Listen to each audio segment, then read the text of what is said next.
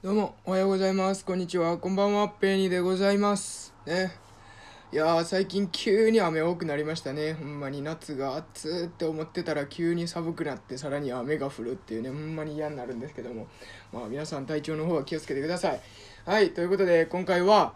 えっと、ヒマラヤでね、最近僕が始めた、あの、読み放題。の機能プランっていうのがあるのを皆さんご存知ですかね？ちょっとそれを始めてこういう感じで使っていこうっていう僕なりの使い方についてえっ、と喋ろうと思いますえっとですねまあ見た感じなんですけどえっと本の冊数としてはまあもちろんこれ比べてしまうのはあのあんまりどうかなとも思うんですけどあの Amazon とかのオーディポルみたいなやつよりもあんまりそんなに冊数は多くなさそうな印象はありますと。で、えーっと、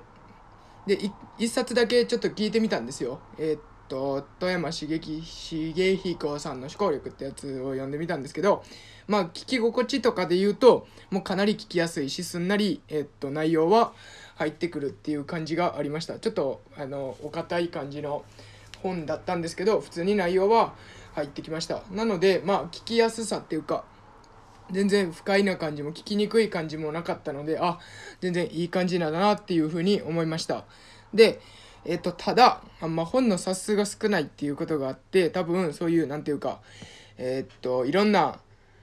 なんていうんですかねえっ、といわゆるおべ勉強っていうかいろんな情報知識を入れるっていう風な使い方はあんま難しいのかなっていうのがあってで僕はこうしようって思ったのが、えっと、小説とかミステリー系の、えっと、朗読のそういう、えっと、音声みたいなコンテンツも結構いっぱいあっていやこういうのちょっと聞いていこうかなと思います。その理由としては、えっと、ボキャブラリーっていうか言葉の表現っていうのがちょっと増えたりするんじゃないかなっていうところが目的としてありましてえっと、結構小説とかの方がいわゆるビジネス書とかいうのいうのよりも結構表現が豊かというか結構ビジネス書で言うと情報大切な情報を伝えるために分かりやすく簡潔に書くっていう感じが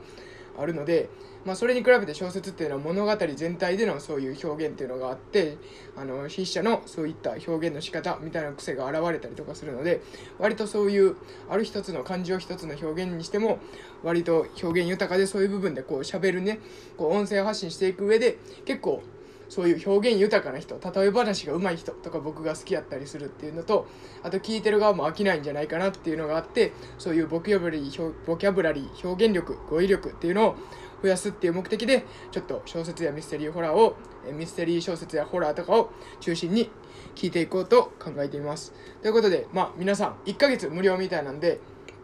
どういう感じで使うかっていうのは人それぞれだと思うんですけどまあ僕の使い方参考にしてみてください。ということで今回は以上になります。ありがとうございました。